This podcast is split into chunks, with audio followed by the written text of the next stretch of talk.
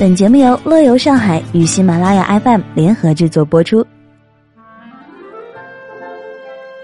嗨，大家好，昨天是小年，小妹在这里祝大家小年快乐，幸福美满。前天晚上开始呢，上海迎来了雨雪天气。上个月的二十四号到二十五号的最低气温也接近突破了一九八一年以来的历史同期极值。可是这不过是冷空气的一个前奏，一股超强的寒流正在急速南下，可以称为霸王级的。你们不知道吧？小妹可是纯纯的东北妹子，所以这点低气温根本不算什么。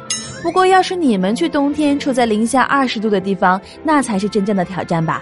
除了要穿着保暖之外，还需要注意的防寒措施有很多。那现在就来听傻妹给你传授真经吧。俗话说得好，十层单不如一层棉。听傻妹的话，你只需要穿三层就可以暖暖的。首先，衣服你需要一件长袖的棉质保暖内衣，也就是我们俗称的秋衣，外面套一件毛衣，在外面套一件羽绒服。这里我们要注意的是，保暖内衣一定要贴身合体，把你的身体包裹住，这样就可以防止冷空气的入侵。同理可证，裤子也需要三层：一层棉质保暖长内裤，也就是我们俗称的秋裤，这里也需要紧紧的哦。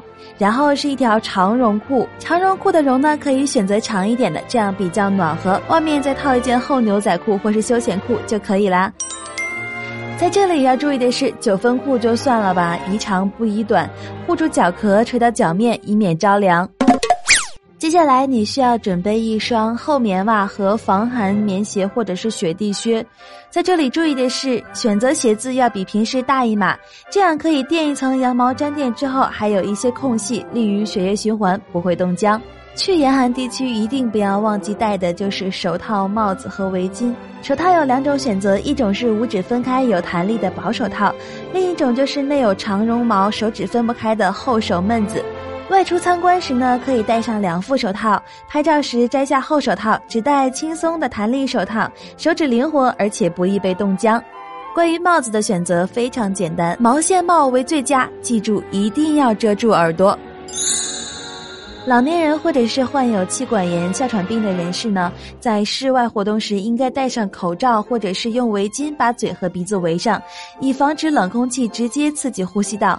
在这里要注意的是，围巾的长度一定要够围住脖子和口鼻。下面是一些保健小常识：寒冷地区基本都很干燥，容易皲裂，所以呢，每天洗脸之后都要在面部和手上涂上一些比较厚的面霜，嘴上也要涂一些润唇膏。特别注意要带护手霜，滋润型的为最佳，这样可以防止皮肤粗糙或者是干裂。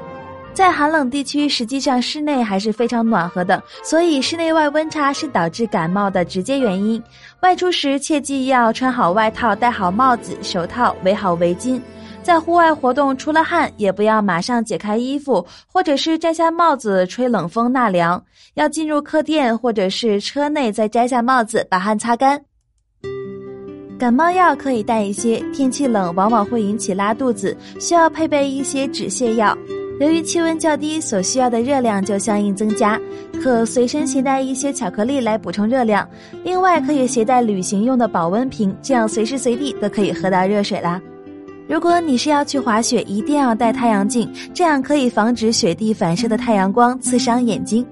在寒冷的条件下呢，相机、手机之类的电子产品都有可能出现故障。拍好照片后，把相机放在怀中，或者是放暖手器在相机袋中。从室外进入室内后，切记要将相机用厚布包好，或者放入胶带中保护。另外就是，由于气温较低，电池也容易跑电，所以要备足电池。安全常识，在冰滑的路面上行走，少美给你三个口诀。走路不要抬起脚，一蹭一挪跌不倒，磨磨蹭蹭安全稳定，双手不插衣裤带，跌倒也不出意外。防滑的三个口诀你记住了吗？除了防滑，还要防冻。如果你发现手脚或者是耳朵、鼻子开始变红刺痛，这是冻伤的前兆，应该立即在室外开始揉搓，揉搓的发热，血液重新循环后，方可进入室内。一旦冻伤，千万不可立即用火烤或者是热水清洗，应该慢慢揉搓，当揉的由白变红，即恢复正常的血液循环后，再使用药物治疗。以上就是防寒保暖的小窍门，你记住了吗？好啦，我们下期再见，拜拜。